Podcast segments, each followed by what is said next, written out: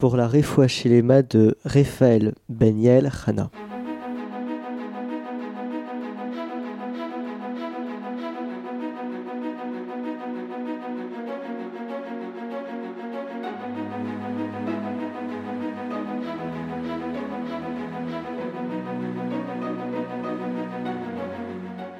Précédemment, dans Béa Alotra. Des tensions se sont fait ressentir dans les liens des béné Israël avec Dieu. J'ai envie de dire pourquoi pas. Bonjour, soyez les bienvenus. Vous êtes sur rosedemiel.fr. C'est la 33e émission de la paracha de la semaine 33. Raphaël dit 33. 33, 33. Tu te crois c'est le docteur ou quoi? Ici Jonathan Debache, vous aurez reconnu Raphaël Benizri. Bonsoir. Et pour cette semaine encore, nous avons notre super invité, Jonathan Laïc. Bonsoir. Bienvenue à vous deux. Merci. D'ailleurs, je me suis rendu compte qu'à chaque fois qu'on enregistrait, on disait bonsoir parce qu'on enregistre le soir. Mais peut-être que les gens ils nous écoutent le matin et ils comprennent pas. Mais pourquoi ils me disent bonsoir? Je viens de me lever. C'est vrai, c'est vrai. Bon, bah alors bonjour, hein, dans ce cas-là. Voilà. Toi, l'auditeur qui te réveille, bonjour. Toi, l'auditeur qui va te coucher, bonsoir. Ou bonne nuit, je sais pas. Peut-être il y, il y a des gens qui nous écoutent pour aller dormir, pour, euh, pour s'endormir plus rapidement, je sais pas. Si c'est le cas, dites-le nous, ça nous intéresse. Dites-nous quand vous écoutez ce podcast. Dites-nous si vous écoutez ce podcast déjà, ça nous ferait très plaisir. Bref, nous allons démarrer immédiatement chez l'Arlecha. Et alors, on vous parlait d'un tournant. Euh, à partir de maintenant, il va se passer des choses très graves pour la suite dans l'histoire de, des Juifs. On est dans un moment clé, celui où les béné Israël sont sur le point d'entrer en Eretz Israël, la terre promise depuis des générations à leur père, au père de leur père, et ainsi de suite. La terre que Hachem leur a promis est la terre dans laquelle ils sont censés aller depuis la sortie d'Égypte. Bref, c'est l'aboutissement. Ils vont pouvoir accomplir toutes les mitzvot de la Torah, puisque jusqu'à maintenant ils ne pouvaient pas exercer toutes celles qui concernaient la terre d'Israël. On y est. C'est le moment. Et qu'est-ce qu'ils vont faire? Au lieu de s'en remettre complètement à Hachem, ils vont demander à envoyer des explorateurs, à aller regarder comment c'est. Donc ça, c'est les bénis Israël qui vont demander à Moshe. Moshe va demander à, à Hachem. Hachem va lui dire, si c'est ce que vous voulez, envoyez-les. Dans le sens, euh, je suis pas pour. Mais si vraiment c'est ce que vous voulez, ok, allez-y, envoyez, les, envoyez des, explorateurs. La vérité, c'est que c'était un manque de foi, un manque de Emouna envers Hachem, très très important. Et c'est pas ça qui est grave. Ils ont envoyé des gens, ok, soit. Ils ont envoyé un représentant de chaque tribu, à l'exception de la tribu de Lévi. Et pourquoi Allez, on ouvre une parenthèse. Pourquoi est-ce qu'il n'y avait pas de Lévi dans l'expédition? Pourquoi il n'y a pas de descendants de Lévi? La raison, elle est très simple. C'est que jusqu'à la fin des temps, et jusqu'à l'ère messianique, les Lévis n'auront pas de part dans la terre d'Israël. Ils n'auront pas de droit de possession sur la terre d'Israël. Il y a eux et il y a les Guérim. Les Guérim, ce sont les gens qui se sont convertis. Et donc, c'est pas du tout une histoire de spoliation. Ils auront des terres immenses, ils auront des, tas de choses. C'est juste que, voilà, on... bah, je sais pas en fait pourquoi. Mais c'est comme ça. Bref, donc Moshe s'est laissé convaincre par le peuple, les observateurs partent. Et donc ils sont 12, puisqu'on rappelle qu'il y, a, y a 13 tribus en fait, puisqu'il y a deux tribus qui sont issues de Yosef, Ephraim et Ménaché. Et la mission des explorateurs, c'est d'aller observer et de ramener des fruits. Et alors ils vont ramener des fruits qui faisaient une taille euh, incroyable. Il y a une histoire où ils étaient obligés de se mettre à plusieurs pour porter un grain de raisin. Je sais pas si vous imaginez la taille de- du grain de raisin. Les OGM, ça existait déjà à l'époque. Non, je- non, non, c'était euh, tout naturel. Bon, alors ça relève du miracle. Ah bah non, au contraire. Le miracle, c'est que t'avais pas besoin gemmes pour avoir des, des trucs énormes. Oui, c'est vrai. C'est ça le miracle. C'est vrai. Et il s'est passé quelque chose de terrible. C'est que les explorateurs ont calomnié Israël, ont calomnié la terre.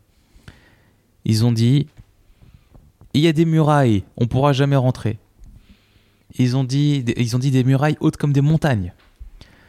Ils ont dit ils sont super armés, ils sont c'est des géants, on va se faire massacrer. Jamais on pourra rentrer, jamais on pourra on pourra euh, leur faire la guerre. Au-delà du manque de foi, je veux dire, ils sont quand même en présence d'Hachem qui a ouvert une mer pour eux. Quelle plus grande muraille il peut y avoir qu'une mer Il l'a ouverte pour eux. Il n'est pas capable de fendre les murailles, vraiment. Ils ont fait plier la plus grande nation de la Terre de l'époque, l'Égypte. C'est l'armée qu'ils ont en face qui, représente une menace. Non. On apprend plusieurs choses en fait. La première, c'est la raison pour laquelle ils ne voulaient pas, eux, ces, représentants, que les bénis Israël rentrent en Israël.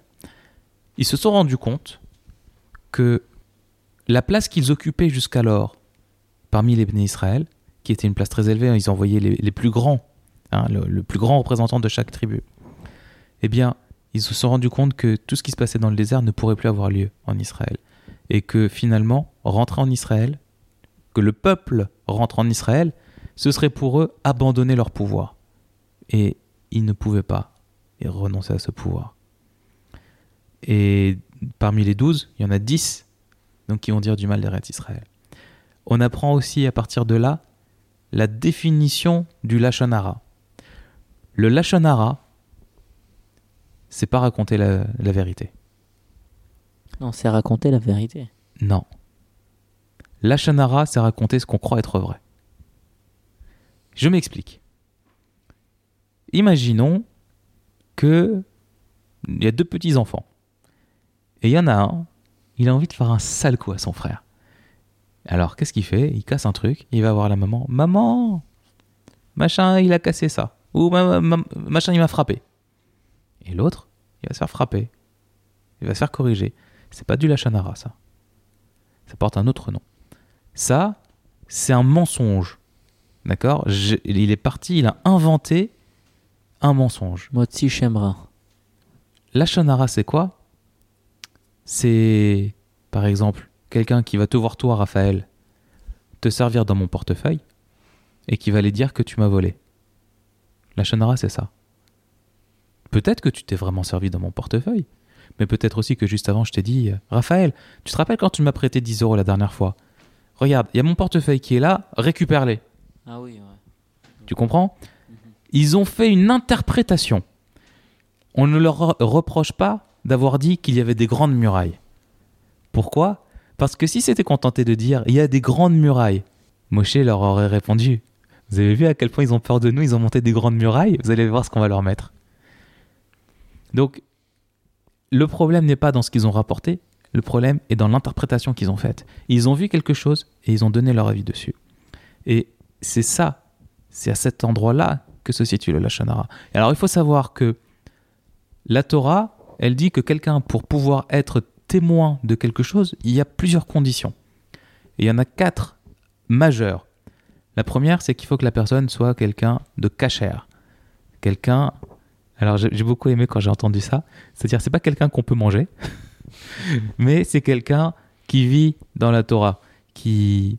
Il y a un certain nombre d'attributs. On va passer dessus parce qu'on n'a pas beaucoup de temps. L'autre euh, point de vue, c'est qu'il faut qu'il soit au moins deux à voir la chose, et il faut qu'ils aient conscience d'être au moins deux, et qu'ils vont devoir témoigner dessus. Donc je vois quelqu'un faire quelque chose, si je n'ai pas conscience qu'il y a un autre témoin et que je vais devoir témoigner dessus avec lui, le témoignage, il va, il vaut pas, il vaut rien du tout. Il faut prévenir la personne aussi. Il n'y a pas que ça. Et Beaucoup de conditions. il y a énormément de conditions, mais on, là, on parle juste de celles qui sont importantes dans le cas présent. Et autre chose, il faut pas que le témoin ait le moindre intérêt dans ce sur quoi il va témoigner. Et la Torah est à ce point exigeante là-dessus qu'on raconte l'histoire d'un homme qui un jour a ramassé un objet qui était tombé par terre pour le rendre à son propriétaire, qui était un- une personne âgée et qui avait du mal à se baisser. Donc, on va dire, une bonne action qu'il a faite dans la rue, sans connaître l'autre, sans rien attendre en retour, une, voilà, une, une mitzvah gratuite, on va dire. Donc X a rendu service un jour à Y, même pour quelque chose de tout petit. Et un jour, Y doit témoigner sur lui, pour une affaire complètement différente. Le peu de liens qu'ils ont tissés à ce moment-là fait que le témoin ne peut plus témoigner. Donc faut imaginer. Donc, dès le départ, il y avait un problème parce que les explorateurs, quand ils sont partis, ils avaient un intérêt. Leur intérêt, c'est quoi? C'est que si les Béné Israël y rentrent, ils perdent leur privilège, ils perdent leur pouvoir et ils sont déchus. Donc, dès le départ, c'était pas bon. Et dès le départ, il y avait un problème. Alors pourquoi leur existence à ces explorateurs? C'était leur souhait à eux. Mm. C'était pas le souhait d'Hachem. Hachem n'a jamais demandé les explorateurs. Il a bien dit Ah bon, vous voulez envoyer des explorateurs? Faites comme vous voulez. C'est comme quand tu quand t'ennuyais tes parents quand t'étais petit. Qui te dis, tu disais J'ai pas le bon outil pour monter mon jouet. J'ai un outil, j'ai un tournevis plat et pas un cruciforme. Aide-moi à le faire. Non, c'est pas comme ça qu'on fait, mon fils. Si tu le fais, tu vas abîmer la tête de vis. Tu pourras plus visser après. Et toi, tu t'entêtes, fais Ah, je veux le faire quand même. Qu'est-ce qu'il va dire ton père Tu veux le faire? Eh bah vas-y, casse ton jouet. Bah Hachem, il a dit pareil. Vous voulez envoyer des explorateurs? Grand bien vous fasse. Mais moi, je suis pas pour. Moi, je veux pas. J'ai pas besoin que vous envoyiez des explorateurs. Donc c'était fait contre la volonté d'Hachem. Oui. Très bien. Mais il les a autorisés. Ils l'ont pas fait complètement contre sa volonté. Ce n'était pas le souhait d'Hachem. Mais il, il ne leur- il ne leur a pas interdit. D'accord? Il a laissé faire. C'est un petit peu ça. Alors, lorsqu'ils rentrent, les explorateurs, donc ils décrivent ces visions d'horreur, et donc il y en a 10 sur 12 qui vont dire du mal d'Eretz Israël. Et parmi donc les, explorateurs, il y a Kalev, qui, qui est un des deux qui n'a pas calomnié la terre. Il va essayer de les faire taire, mais il va pas y arriver. Et parmi tous ceux qui vont reprendre la calomnie, il y a Yehoshua qui ne va rien dire et qui ne va pas calomnier. Le peuple est découragé et va commencer à comploter contre Moshe et Aaron. Il y a un début de révolte même. Et Yehoshua et Kalev, ce jour-là, déchirent leurs vêtements et ils essayent de convaincre le peuple. C'était quand exactement? C'était le soir du 9 Av, Tisha B'Av. C'est une grande date au fait. C'est le jour où le premier temple sera détruit, c'est le jour où le Hmm. deuxième temple sera détruit. C'est un jour de deuil, c'est un jour terrible. Le jour où les explorateurs sont revenus, le jour où ils ont fait ce qu'ils ont fait, ils ont mis en péril, ils ont créé une malédiction sur toutes les générations à venir. Faut imaginer la faute que c'était. Donc, Yahushua et Caleb déchirent les vêtements. C'est aussi un peu un signe de deuil, hein, le fait de déchirer les vêtements. Ah oui, complètement. Complètement. Complètement. Et ils sont sur le point d'être lapidés. Et à ce moment-là, Hachem intervient. Et Hachem est sur le point de détruire tout le peuple. Et une fois de plus, Moshe arrive à le convaincre de ne pas les détruire. En contrepartie, la génération qui était dans le désert à ce moment-là est maudite et ne rentrera pas en Eretz Israël, mis à part Kalev et Yehoshua. Ce sont les deux qui vont avoir le mérite de rentrer. Hachem annonce à Moshe qu'il va les faire tourner dans le désert jusqu'à la mort de toute la génération. Et les explorateurs sont décimés par une épidémie, à l'exception de Kalev. Et Et-. C'est bien, t'y suis Au petit matin, il y en a certains qui décident malgré tout de rentrer en Eretz Israël.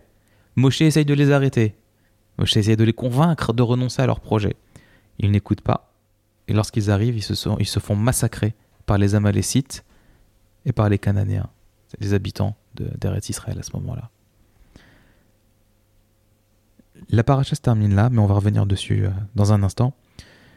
On termine sur trois, trois nouvelles mitzvot. La mitzvah de prélever la challah quand on est en Israël. Donc c'est la pâte lorsqu'on prépare des gâteaux, lorsqu'on prépare du pain, essentiellement les chalotes. On prélève de la pâte qu'on donnait au Kohen. Alors aujourd'hui on la brûle, on en fait autre chose. Mais voilà, il y avait cette, cette mitzvah, cette, euh, cette bonne action. Il y avait aussi l'ordre de faire des sacrifices dans le cas, dans l'hypothèse où les Bnei Israël n'auraient pas bien respecté les nouvelles mitzvot qu'ils avaient qui étaient propres à la terre d'Israël. Et enfin, on apprend l'ordre de mettre des tzitziot. Le tzitzit, donc c'est ces franges euh, que l'on met aux quatre coins des vêtements et qu'on porte euh, sur soi avec un habit en permanence, en général en dessous de ses vêtements. Alors, fin de la paracha, on va revenir un instant sur euh, ce qui s'est passé parce qu'il y a une parabole qui est extraordinaire.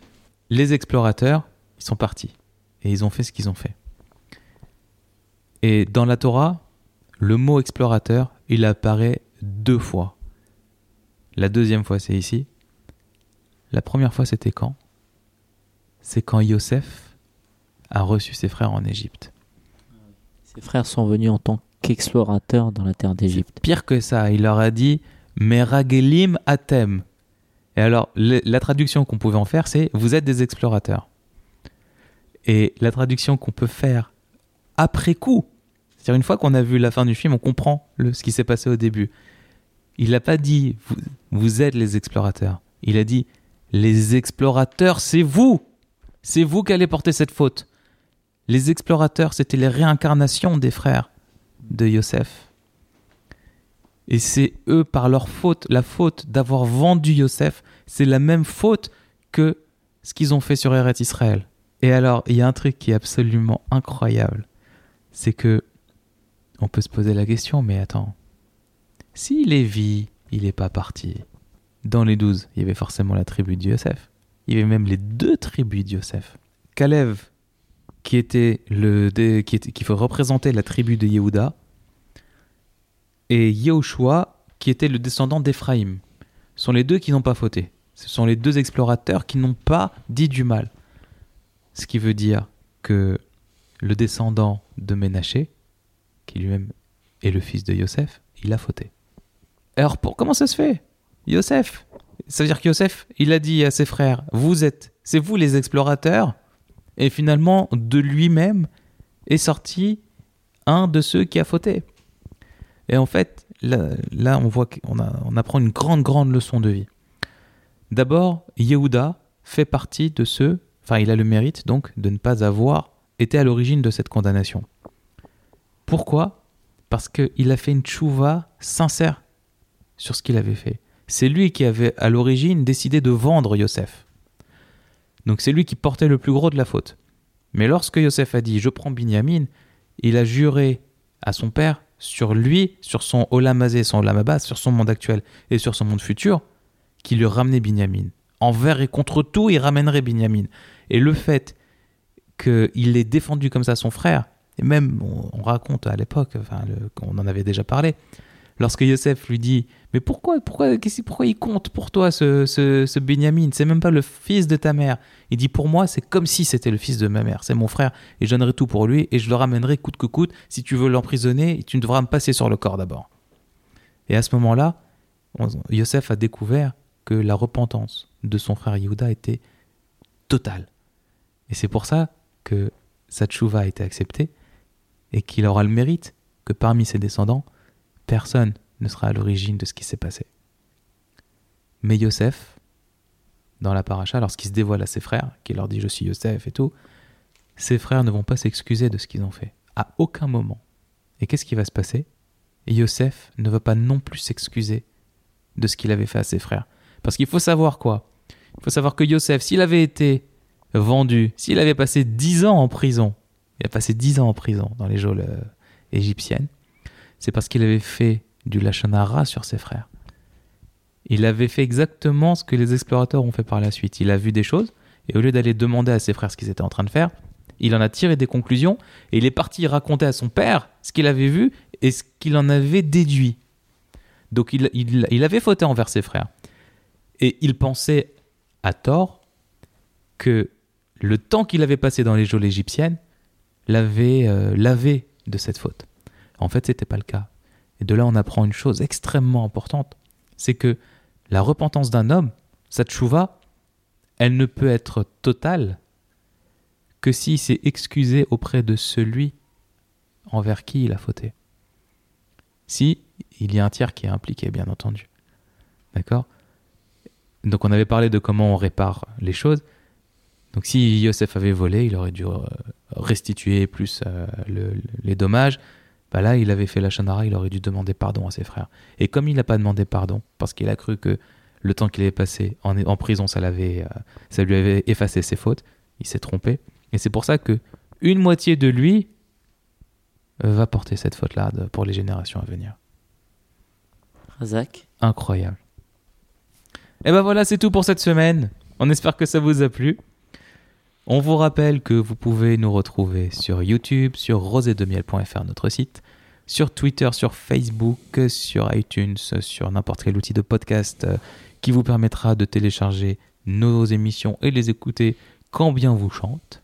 Oui, Rosé de Miel est très actif hein, sur euh, tous les réseaux, sur Internet. D'ailleurs, on vient de lancer ce soir, euh, pour ceux qui n'auraient pas Facebook ou quoi, on envoie chaque semaine par mail donc euh, notre émission pour celui qui désirerait, qui nous le fasse savoir, qui nous envoie un mail ou qui nous parle sur Facebook et on lui envoie avec grand plaisir chaque semaine par mail Voilà. va- l'émission de la semaine. Donc on va vous laisser le numéro de téléphone direct de Raphaël, hein, euh, ce sera dans l'article, et vous lui envoyez des SMS, de préférence la nuit quand il dort, pour qu'il vous envoie la newsletter.